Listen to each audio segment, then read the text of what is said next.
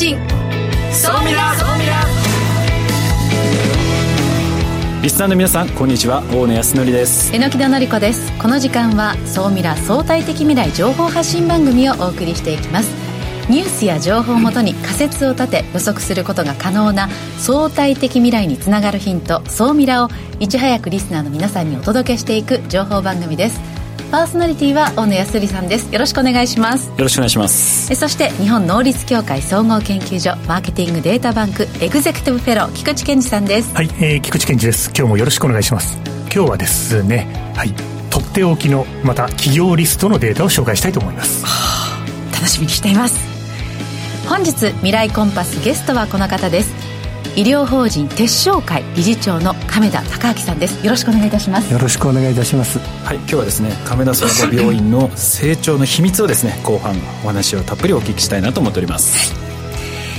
この番組は YouTube でも配信しています。YouTube はラジオ日経の番組サイトからご覧いただけます。こちらもぜひチェックしてください。それでは番組スタートです。この番組は日本能率協会総合研究所あつらえの提供でお送りします。総ミラートレンド。このコーナーはビジネスの最新ニュースを大野さんがピックアップとして解説していくコーナーです。よろしくお願いします、はい、よろしくお願いします、えー、今週はですね転職人材市場についてお話をしていきたいなと思ってます、はいリコーがですね、リコージャパンですね、えー、3月8日にですね、まあ、えー、中期計画っていうのを発表したんですけれども、その中で結構注目だったのがですね、データサイエンティストを、まあ、500人、そして情報セキュリティ人材を2000人までこう増やしていくというふうに発表しておりまして、この今この間ねヤフーの方にも来ていただいてエンジニアを育成するようなビジネスっていうのもこう増えてきてるんですけれどもやっぱりこの IT スキルを持った人たちが今市場で非常に求められていると。でですね、えー、まずその人材の市場規模なんですけれども今ずっとこう右肩上がりなんですよね。あの人は少なくなってるんですけどこの人材ビジネスっていうのはどんどん上がってまして、そうなんですよ。今9兆円ですよ。結構大きい市場だなって改めてもう見ると、うん、で人事紹介事業もですね約2960億円というような形で、まあ、この人材に関連する市場規模というのは、ずっと右肩上がりできていると。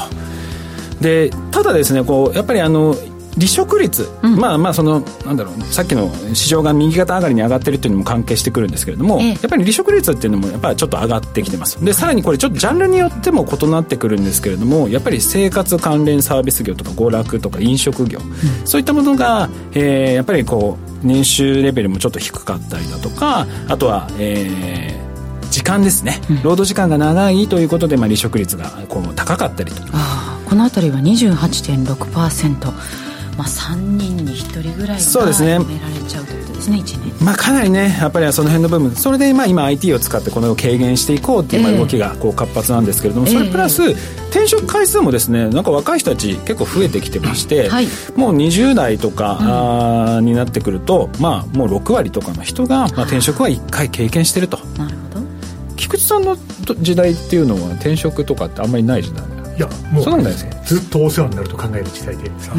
終身雇用？終身雇用、ね、終身雇用に期待する時代でただ今って3社目が本命って言われてますよね。なるほど、はい、3社目が本命の会社だっていう。菊池さん何社目？私はえーと行って戻ってしてますから一応3社目 出戻りの経験がありましたなるほど。なるほど。いやというような形でこう結構今の若い人たちは本当に転職回数が多くて、はい。うんうん、まあ、何回も転職をしていくっていうこう流れに今変わってきてると。うんで転職をする人もいるんですけれども、はい、まあ、会社を辞めた後企業を自分で設立作るという人もですね今まあ増え始めてきてまして、はい。うん、えー、増加率っていうのはどんどん増えてきてまあこれから日本政府もですねこのベンチャー企業といいますか、えー、会社を作っていく人たちをこう応援していこうっていうような形になってきてますので、まあ、徐々に徐々にこういった、えー、新しい会社を作っていく人たちっていうのは増えてくるのかなとでその中で、まあ、いろいろな会社も増えてくるし、えー、いろんなこう企業さんがあるんですけどやっぱりその求人倍率を見てもですね普通の求人よりも IT 技術関連だとか IT 関連やっぱり非常に多いですよね。いや先ほどのデータサイエンティスト500人。えどう利口を集めるの、ね、どこから持ってくるの？日本国内海外からとか、ね、やはり日本の中でも人材取り合いです取り合いですね、ね、なのでやっぱりもうどちらかというと育てていかないとやっぱりいないですからそんなに。なのでやっぱりこうどうこれを育成していくのかっていうところがやっぱりこれから成長してくるかなと。うん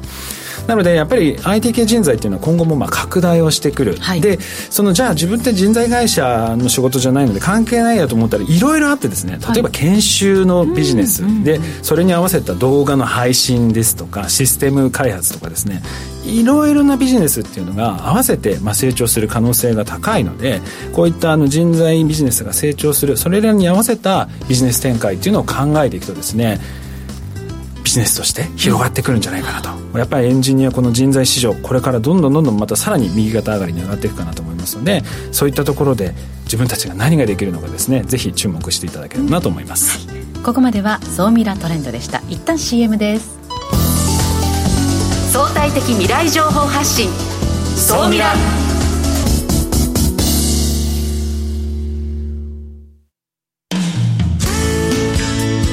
組織の未来創造のために今最も重要なテーマの一つが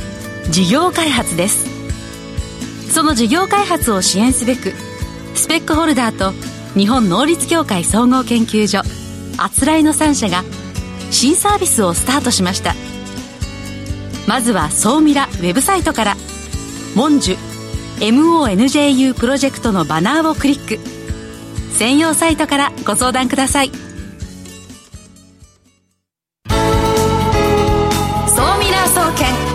えて。菊池所長。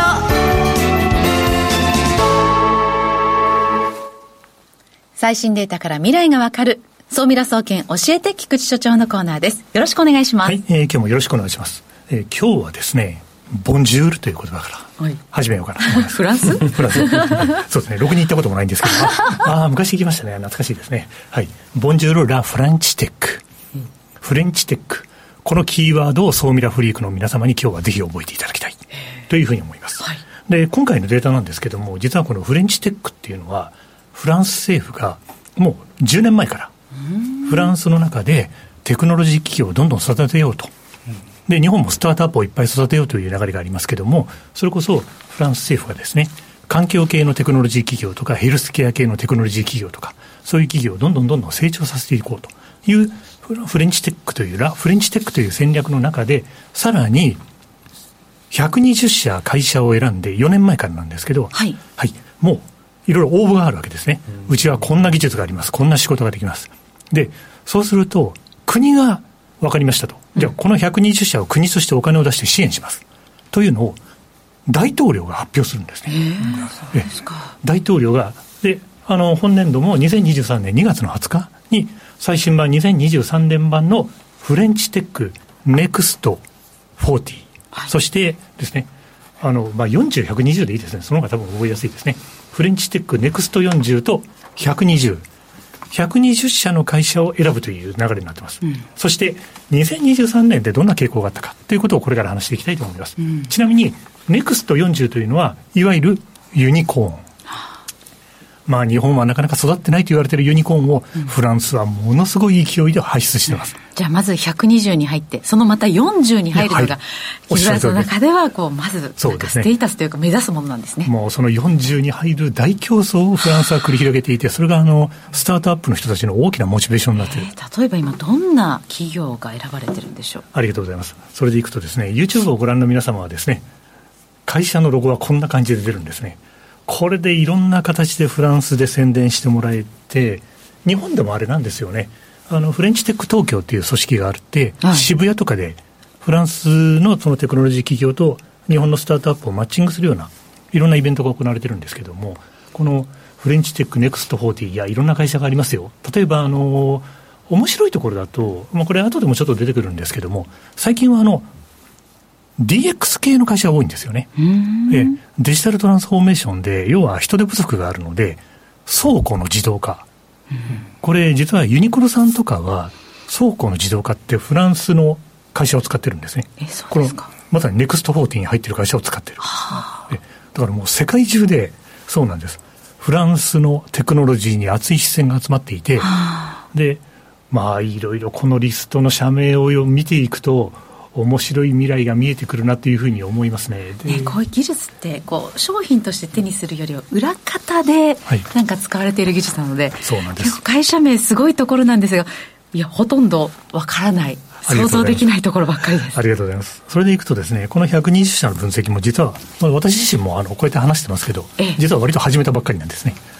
分析を始めたばっかりなので、何回か先のこの総ミラの中で、この3社が特に注目、はい、みたいなことを多分ご紹介できると思うので、リスナーの皆さんは、フレンチテックですね、ネクスト40とかで調べていただいて、うん、どんな会社があるんだ、あこの会社ってうちの会社から見ても結構脅威かもしれない、ええ、参考になるかもしれないね、はい、みたいなことを、今日はなんか予習していただけるといいんじゃないかなと、そんな観点で、こういうカオスマップ的なものを紹介していると。ちなみに、まあ、今年度版のはい、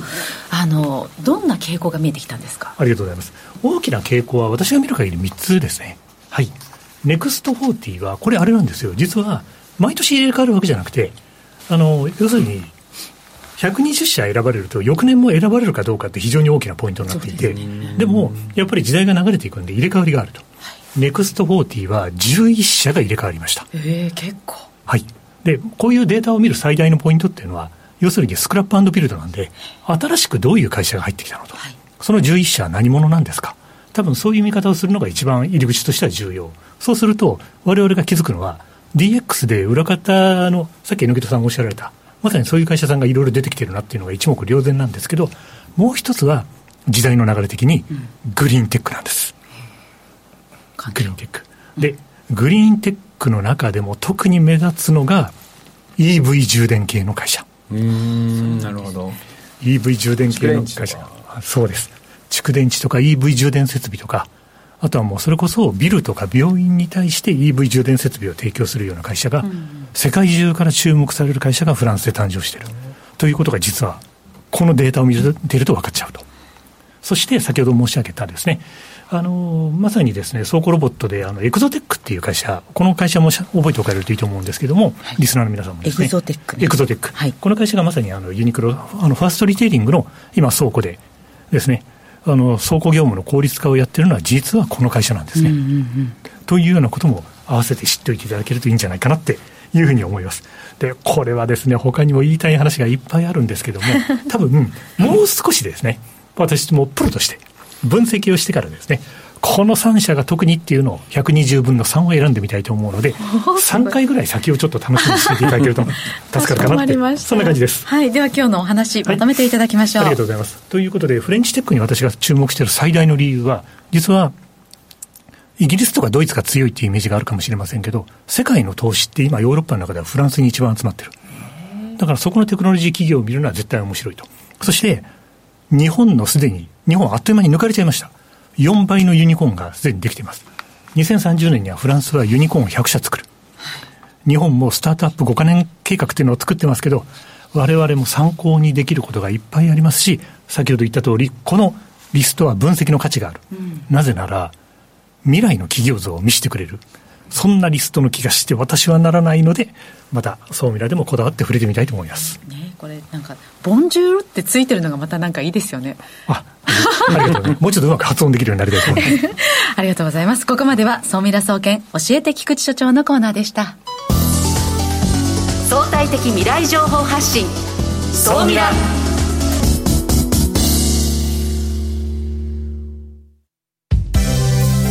ここで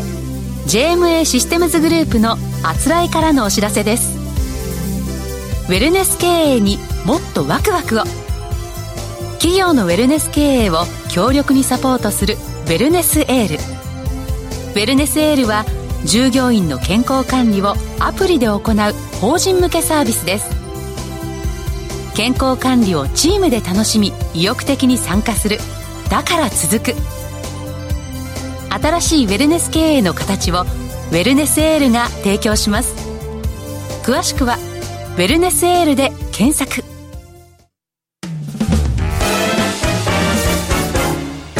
未来コンパス。未来コンパス。このコーナーは未来への羅針盤コンパスを手にすべく魅力あるゲストをお招きして最先端情報をお聞きするトークコーナーです。本日のゲストを改めてご紹介いたします。医療法人鉄商会理事長の亀田高明さんです。よろしくお願いいたします。よろしくお願いしますであの入院で、まあ、総合病院あと外来では32科からまあ構成される亀田クリニックを今運営されていると思うんですけれども、まあ、多分千葉県では知らない人がもうほとんどいないんじゃないかなっていう、まあ、非常に大きな病院なんですけれども最近確かか亀田クリニックを京橋に作られたと思うんですけれども、はい、あれはななんでこう今までこう千葉にこうやられてたのを急にこの京橋の方に病院っていうのを作られたんですか？あの京橋はクリニックで入院施設はないんですが、えーまあ、非常に便利な場所なんですね。ちょうど八重洲、えー、東京駅の八重洲口からですね、えーまあ、最終デスティネーションが終着駅亀田病院行きというバスが1日に大体20便出てるんですけどもそれでそういう意味では非常に便利でですねうちの病院は非常に特殊なのは小さな人口が3万人ちょっとしかいないところに3000人以上の職員を抱えている、えー、500人からのドクターを抱える病院なんで、えー、地元の人はもちろんなんですけども、えーまあ、診療科によっては本当に全国的にあるいは海外からも患者さんをに来ていただくとそういうような病院になってます。でその受け入れ窓口としての役割とか、はい、それからえー、治療した後のフォローアップをするとか、うん、そういうためにはどうしても便利の利便性の高いところに場所があるというのは非常にメリットが患者さんにとってもこちらにとってもあるということでですね、非常に、えーと、カルテなどは全部統一なんですね、うん、うちはサテライトが7箇所ぐらい全部で、えーまあ、数箇所以上あるんですけど 同時にこれは全部あの見られるようになってるわけですね。これは昔から、えー、電子カルテというのを自分たちで開発して、まだ世世にない時に開発をして、うん、えー、そういうのの延長線上で来ていますので、まあ、そうすると、極めて、まあ、遠くから遠方の患者様にとっては、まあ、都内の方はもちろんなんですけど、東京駅から歩いて行けるところなので、そうするとかなりその利便性としては高くなる。で、入院の期間では非常に短いので、急性期病院っていうのは。というような目的がメインだったんですね。なので、まあ、東京にそういうのがあると、診察して、こう手術の時には、まあ、鴨川の方に行って、手術をして、はい、で、その後、まあ、えー、経過を見るのも東京の方の方が、まあ、通いやすい。そうですね。そういう、まあ、利便性があるというのでも作られたと思うんですけど、まあ、亀田グループ全体で、まあ、私はどちらかというとこう医療とかそんなに得意ではないんですけどビジネスの観点からしてもやっぱり常にこう新しいことをやられているなっていう印象なんですね。例えば、えー、病院の中にその、まあ、例えばレストランみたいなものを使えて最近だとユニクロができる、えー、あそうなんですか？まあ、なかなかあんまり聞かない、聞いたことないですね。あの場所柄ですねどうしてもその小さな町に大きな病院があって、いろいろなところから患者様が見えたり、それから職員もですね、全国から来られてます。ですから、で、病院というところはこうかなり忙しくて、いつもなかなかそのゆっくり買い物に出たりってこともできない。患者様の利便性とかですね、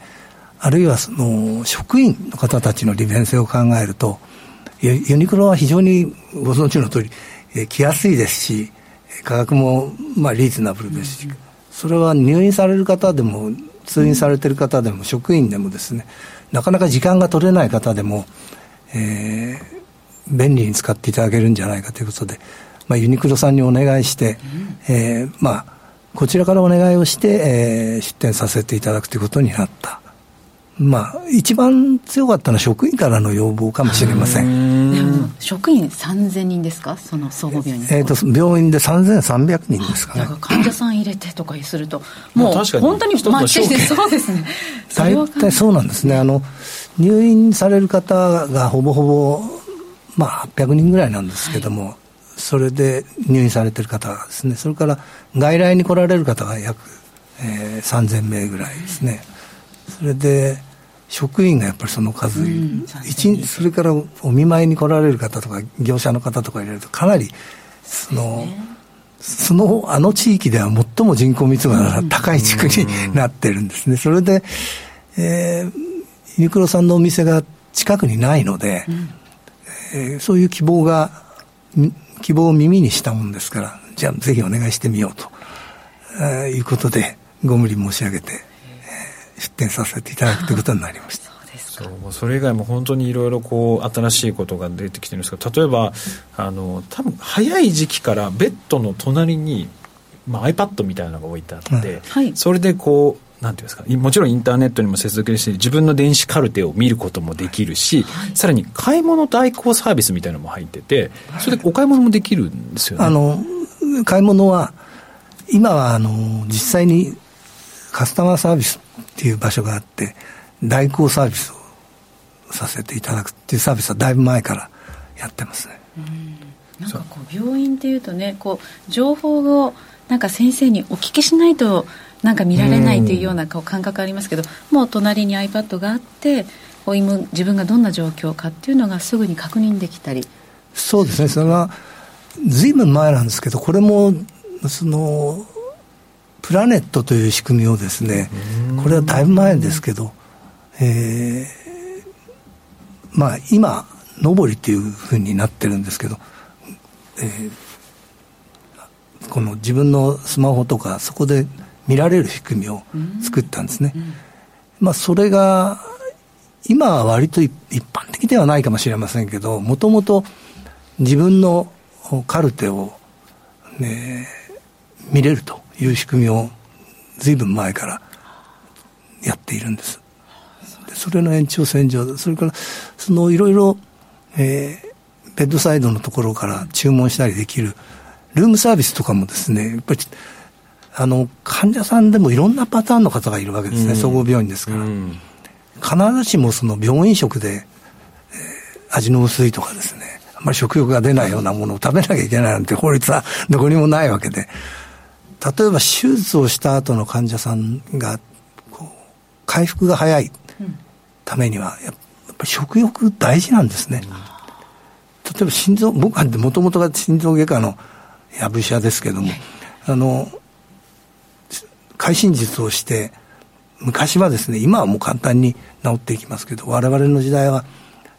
その、この人はもうこれで大丈夫だと思う時は、大体、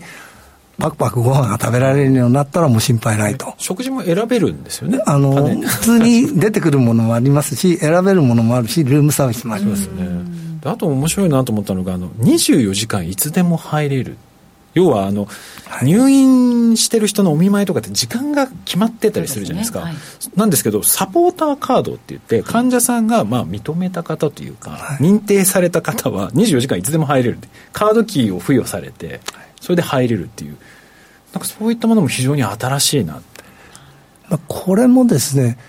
今の新あの一番メインになっている病棟は実は全部個室なんですね。で、個室じゃないと24時間、周りの患者さんに気を使ってっていうのは無理なんですけど、この一棟丸ごと個室になってまして、ここは、まあ、隣の方に、あの、気兼ねすることなく、まあ、一人しかいませんから、まあ、そこはそういうことにしたのが、今から、まあ、いろんな棟あの病棟があるんですけど、K 棟という K タワーっていうところはそういうふうな仕組みで動いてます。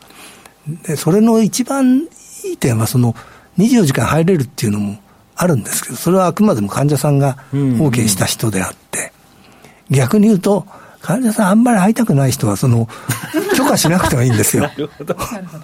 それもありなんですね。なるほど。患者さんがね、選べるということですね。そうですね。まあそういった新しい制度だとか仕組みっていうのを、こう、かなりこう、取り、あの、取り扱ってるなっていうイメージなんですけれども、今日一番ちょっとお聞きしたいのは、いつもそのどういったものを判断基準にしてこれをやっていこうっていうふうに判断されてるのかなと。本当に新しいいろんなものをこう常にチャレンジされてるなっていう形なんですけど多分コストのバランスとかいろんなことを考えた上でこういろいろな判断をされてるのかなと思うんですけれどもその判断基準っていうのはどういったところがあるんでしょうか、えっとですねやっぱり一番の判断基準は何かと言われますと、やっぱその患者さんの声っっていうか、その、要するにニーズですよね。そのニーズが、えー、どこにあるかというので、本当に強いニーズがあるってことは、えー、まあ、それなりの、おなんて言いますかね、当然最初から、でだから患者さんのニーズつまり顧客のニーズを割合とこう固定観念なくですねきまあ、既成概念にとらわれちゃうと、もう病院だからっていう言葉がつくんですね。それを言っちゃったらもう何も生まれないんですね。ですから、それ全部取り除いて、どんなことを望んでるかってことには耳を傾けると、おのずとまあ、あともう一つは、その時に考える、まあ、これはどこの企業も同じじゃないかと思うんですけど、医療に限ったことじゃないと思うんですけど、まず、自分だったらどうしてもらいたいとかですね、自分の、例えば病院の場合だったら、自分の肉親、奥さんだったらどうしたとか、旦那さんだったら、子供だったら、どういうふうにしてもらいたいだろうかとか、まあいろいろそう考えていくと、今までその、病院だからといって、閉ざされた世界なだけにですね、ちょっとした視点を変えるだけで、えー、まあ、なんか皆さんが新しいと思ってくださるようなことってあるんですよね。だけど、まあ、考えてみりゃ当たり前だよねという、自分が一番、例えば辛い時に、会いたくない人に来られても嫌だし、会いたい人には24時間いつでも来てもらいたい。そういう時こそ逆に来てもらいたいですよね。辛い時だったりする。まあそう考えたら、先ほどの話も回答はそんなに難しい話ではないそのまあ、顧客重視の考え方っていうのは、まあ、こう理解はしてもなかなかこう行動に移せる人と移せない人がこういるのかなと思うんですけれどもその亀田さんがもうそれで行くんだっていうようなそのなんていうんですかこのバックボーンといいますか何をこうなんだろう感じてやろうってこう決めるのか。なんかそこがちょっと一番知りたい。そうですね。まあ、一番はやっぱりこの病医療界っていう独特な、その非常にいろんな意味で規制の多い。そうですよね。あるいはみんなが持っている固定観念が強い。うん、そういう業種なだけにですね、うん、これをそのまま受け入れてたら何も変わらないなと思うわけですね。でも変わらないと、うちは長い間この田舎の病院でですね、ここまで、えー、長く長寿、長寿、まあ、病院なんですね。それはなんでかわ、ここまで長く続けてこられたかって一番簡単な理由は自分が常に変わってこれたからなんですよ。だから変われなくなったらもうおしまいだという、あの、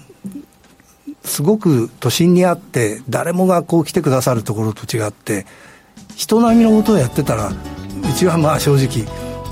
やっぱり常にカッティングエッジを走るしかないっていうのがまあベースにあります。ありがとうございます。まあ、そういったニーズをしてあの把握してきっちりこう変えていくっていうその変えていく勇気非常に大事なんだなということがよく分かりました。えー、時間が来ましたのでですねこの後ソミラアフタートークでお話をお聞きしたいなと思っております、えー、本日は、えー、医療手商会理事長の亀田隆明さんにお越しいたします。亀田隆明さんにお越しいただきました。ありがとうございました。ありがとうございました。ありがとうございました。えー、次週はですね株式会社中西製作所の、えー、中西和馬さんにお越しいただく予定です。それではまた来週お会いいたしましょう。今週も榎木さん菊池さんありがとうございました。ありがとうございましたこの番組は日本能率協会総合研究所あつらいの提供でお送りしました。